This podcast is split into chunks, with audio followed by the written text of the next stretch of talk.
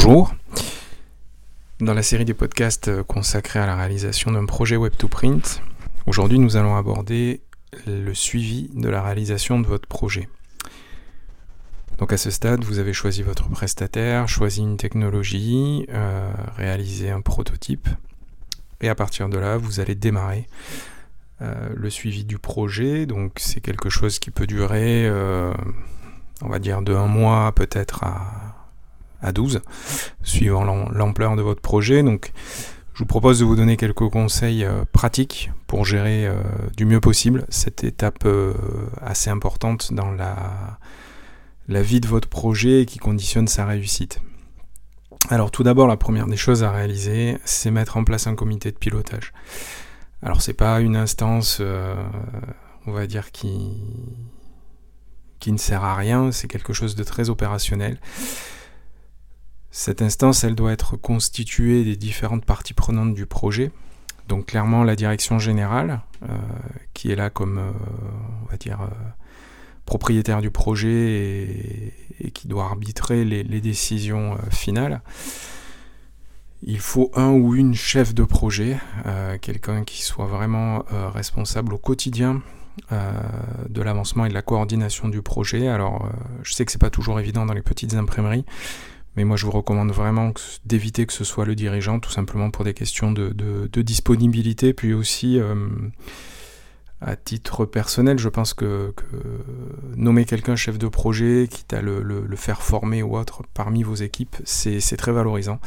Ça permet de, faire progresser euh, les membres de vos équipes. Donc voilà, je vous recommande euh, en tant que dirigeant d'éviter de vouloir être forcément le chef de projet.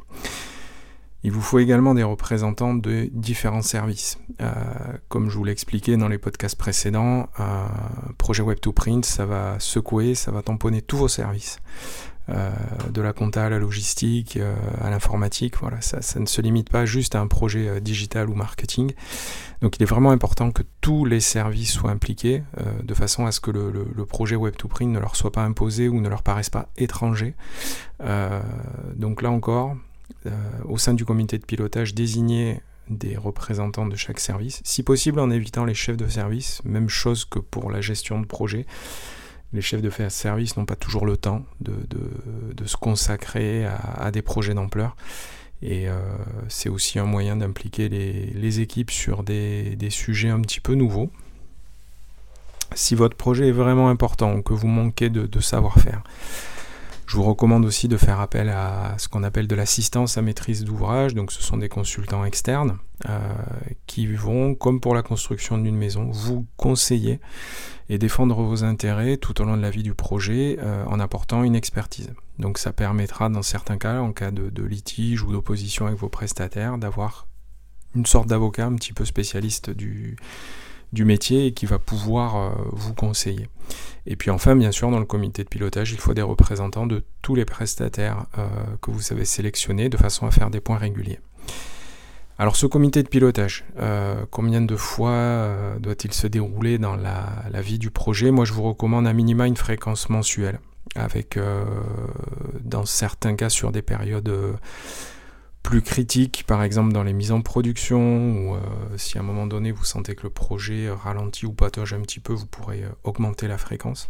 Mais évitez de tomber à moins d'une réunion par, euh, par mois. pour chaque comité de pilotage, je vous recommande de réaliser un ordre du jour précis qui prenne, qui revienne sur les décisions ou les points précédents qui devaient être suivis ou traités. à l'issue de chaque comité de pilotage adresser un compte-rendu écrit à toutes les parties prenantes avec un relevé de décision et les tâches à réaliser pour euh, la réunion d'après. C'est un petit peu de formalisme, même s'il n'y a rien d'exceptionnel, de, mais ça vous permettra de suivre euh, clairement l'avancement du projet.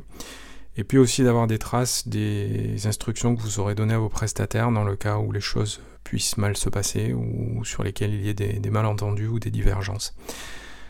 L'objectif du comité de pilotage, clairement, c'est d'éviter le syndrome de la boîte noire. J'en ai parlé auparavant, mais, la boîte noire, c'est en gros, on signe un chèque, euh, on signe un bon de commande, on attend 5 mois, et au bout de 5 mois, vous avez votre prestataire qui revient en vous disant ça y est, c'est terminé, voilà le, le résultat.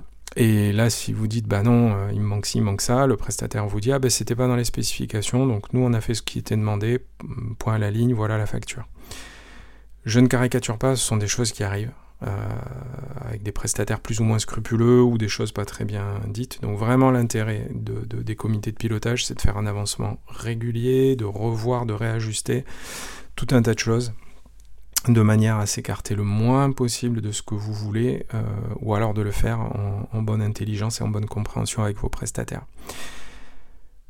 Dans le cadre des développements, je vous recommande aussi de travailler, alors pas forcément en mode agile, c'est des choses qui sont euh, un petit peu à la mode ou qui peuvent être mal comprises. Ce qu'il faut, c'est que vous trouviez votre méthode, celle qui vous correspond, avec laquelle votre prestataire soit à l'aise. Ne vous laissez pas imposer de méthodologie. Après, moi, ce que je, il y, a deux choses que je recommande vraiment et qui sont assez simples à intégrer. Tout d'abord, c'est le fonctionnement en Kanban. Donc le Kanban, c'est une, sont des tableaux de bord qui sont issus de l'industrie automobile, dans lesquels en fait on divise les tâches à réaliser euh, sur un lot précis en trois colonnes, ce qu'il y a à faire, ce qui est en cours et ce qui est terminé. C'est très simple, c'est très visuel, ça parle à tous les services. Euh, il n'y a pas besoin de compétences très fortes, on peut le faire de façon papier avec des post-it ou informatiquement avec un outil comme Trello. Et c'est très très très simple euh, d'utilisation et très, euh, très opérationnel. Et ce que je recommande euh, au-delà aussi, c'est lorsque vous avez préparé un petit peu votre chantier, c'est de le découper en grandes tranches, c'est-à-dire par exemple votre projet, vous le découpez en 3-4 tranches. Ensuite, chaque tranche, vous allez la découper en lots. Voilà, par exemple, il y a la première tranche, on va dire, c'est euh, le développement du, back-office, par exemple. Euh, à l'intérieur, il va y avoir un lot consacré aux commandes, un lot consacré aux clients, un lot consacré aux produits. Je, caricature. Mais c'est ce genre de choses. Et dans chaque lot, donc par exemple pour les commandes, il va y avoir un certain nombre de tâches à faire. Donc en découpant euh, vos tâches de cette manière, vous les regroupez ensuite dans un sprint, c'est-à-dire une période à peu près de 15 jours à un mois, dans laquelle vous dites, ok, bah, là, dans la période qui vient, on va traiter tout ça, clac, clac, clac. À la fin de la période, on fait un point qui doit coïncider avec le comité de pilotage. Quand c'est terminé ou autre, on passe à la suivante, et ainsi de suite. Et vous avez un roulement régulier. Et en gros, le déroulé d'un sprint, euh, généralement, c'est tout d'abord de commencer par spécifier. Donc quand je dis spécifier, c'est bien euh, un atelier de précision des, besoins. Donc par exemple, si vous traitez euh, le, lot de, des commandes dans le back-office, ben, vous allez travailler avec les personnes concernées sur la description du besoin. Donc c'est cette étape de spécification. Ensuite, les prestataires ou l'éditeur de logiciel va réaliser les développements ou les paramétrages. Après, vous avez ce qu'on appelle la phase de recette, c'est-à-dire que des opérateurs fonctionnels où le chef de projet va réaliser des tests pour s'assurer que ça fonctionne et éventuellement, alors c'est mis en production ou c'est euh, mis en tout cas dans, le prototype et dans la version de développement. Ça, c'est euh, un cycle que je vous recommande euh, et qui est assez vertueux parce qu'on est sur des périodes pas trop longues, donc ce qui évite encore une fois le syndrome de la boîte noire. On a des fréquences régulières et tout cela permet de voir son projet avancer et de corriger au fur et à mesure. Alors bien évidemment, à chaque sprint, on va avoir des phases de spécification et de développement, et les phases de développement vont surtout concerner les techniciens. Alors ça veut dire que pendant que les techniciens travaillent, les autres membres de l'équipe, en particulier tout ce qui est euh, marketing, opérationnel ou autre, euh, ne doivent pas attendre. Ils doivent travailler sur les autres sujets qui peuvent être traités en parallèle lors de ces phases. Alors quels sont-ils? Bah, premièrement, il y a tout l'aspect marketing. Alors dans le marketing, on va trouver la préparation du référencement, c'est-à-dire des plans de référencement, de description des pages, des balises euh, méta, la manière dont sont structurées les pages, des mots-clés à mettre en place. De la même façon, en parallèle du travail sur le référencement, je vous conseille de faire aussi le travail sur euh, les campagnes d'acquisition en web marketing, les Google AdWords si vous prévoyez d'en faire. Vous devez travailler sur la définition de votre grille tarifaire, la conception de votre marque, qu'est-ce que vous comptez euh, faire en termes de logo, de positionnement, donc tout le travail de branding. C'est de cette manière qu'on le, qu'on le définit. Euh, Vous préparez vos campagnes de publicité, donc ça c'est un travail de fond que vous pouvez faire en parallèle, et commencez à structurer tous les emailing. Alors les emailing, vous allez avoir des emails transactionnels, donc là c'est euh, un certain nombre d'automatismes. Hein, euh, qu'est-ce qui se passe lorsque la commande est validée, lorsque la commande est expédiée, etc. Et il y a les emailing aussi publicitaires. Euh, par exemple, que vous allez envoyer à l'anniversaire d'inscription d'un client ou pour une certaine promotion pour le lancement du site. Voilà. Euh, donc ça, c'est des choses que vous pouvez travailler en amont et qui devront être opérationnelles dès le lancement du site. Autre sujet à réaliser, ce qu'on appelle les plans de tagage ou de tagging, c'est que dans votre site, vous allez ensuite, une fois qu'il sera en place, passer votre temps à le surveiller, euh, à surveiller la performance commerciale, à surveiller euh, sa santé. Et pour cela, vous avez besoin de positionner un petit peu des mouchards à différents endroits du cycle de vie des commandes. Donc ces mouchards, ça s'appelle des tags. C'est en lien avec euh, bah, Google Analytics et Google Tag Manager. Donc ce sont deux outils, hein, ce ne sont pas les seuls, mais qui permettent de suivre tous les, toutes les, données analytiques de votre site. Et c'est vraiment important de bien les définir avant que le site soit terminé parce que ces tags devront être implémentés. Et donc pour cela, il faut bien comprendre, par exemple, le tunnel de commande et dire bah, je veux poser euh, lorsqu'une commande, euh, lorsqu'un article par exemple est ajouté à un panier, je veux indiquer un tag à cet endroit-là parce que je veux pouvoir surveiller euh, cette action. Ça vous servira aussi pour mesurer le retour sur investissement des campagnes de web marketing type AdWords. Autre sujet sur lesquels vous devez travailler en parallèle du développement de votre plateforme, c'est tous les aspects juridiques. Donc faites rédiger vos conditions générales d'utilisation, vos conditions générales de vente et plus largement éventuellement vos contrats par des spécialistes. N'envisagez surtout pas de faire ça par vous-même en piquant des informations à droite à gauche. D'une part, c'est interdit, d'autre part, c'est voilà, c'est n'importe quoi et ce n'est pas votre métier. Euh, le e-commerce en France c'est très encadré, ça doit répondre à un certain nombre de, réglementations. C'est très différent selon que vous vendiez à des particuliers ou des professionnels. Donc Faites appel à un conseil spécialisé et demandez-lui de rédiger vos conditions générales en lui expliquant bien tout le cheminement euh, de travail. Euh, c'est un travail qui est assez long et qui doit être fait également en parallèle du, développement. Et de la même manière, faites analyser votre cycle de facturation par votre expert comptable. Là aussi, selon que vous vendiez à des particuliers ou des professionnels, les, contraintes ne sont pas les mêmes. Euh, les particuliers, euh, spécifiquement, euh, vous devez répondre à des normes concernant la fraude, la lutte contre la fraude à la TVA. Et cela implique un certain nombre d'obligations de votre part.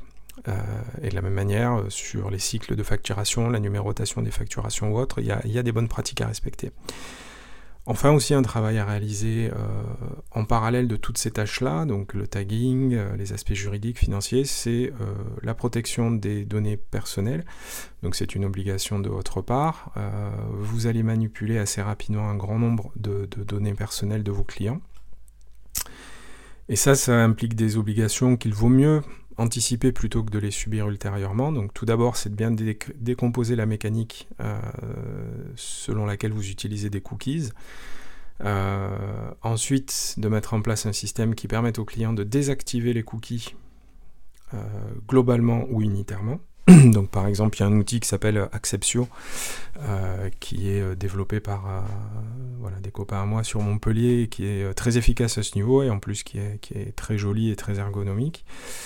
Vous devez recueillir le consentement de, tous vos clients euh, lorsqu'ils s'inscrivent à la newsletter, donc euh, avant de leur envoyer une lettre d'information commerciale euh, par email ou autre, vous devez obtenir leur consentement et enregistrer la date, l'heure et la preuve de consentement. Donc ça, ça s'appelle un registre de consentement.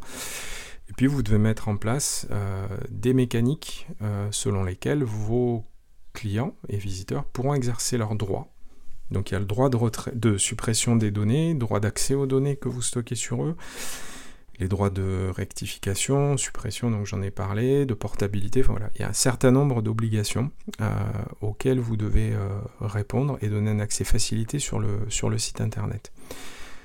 Là aussi, je vous conseille, en même temps que vous faites vos, conditions générales d'utilisation et de vente, de faire appel à votre conseil euh, et de rédiger une charte des données personnelles, euh, de manière à être vraiment euh, parfaitement clean à ce niveau-là.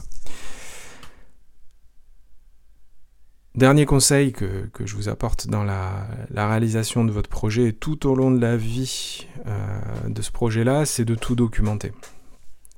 Lorsqu'on se lance, on se dit ouais mais c'est bon, euh, ça on a tout dans la tête, on s'en rappellera. Croyez-moi, lorsque vous allez être après dans les ventes, quand vous allez développer votre boutique un an, deux ans après, que bah, des personnes qui étaient présentes au début sont parties, que chez vos prestataires il y a eu du turnover aussi, bah, beaucoup de choses vont, disparaître, vont se perdre.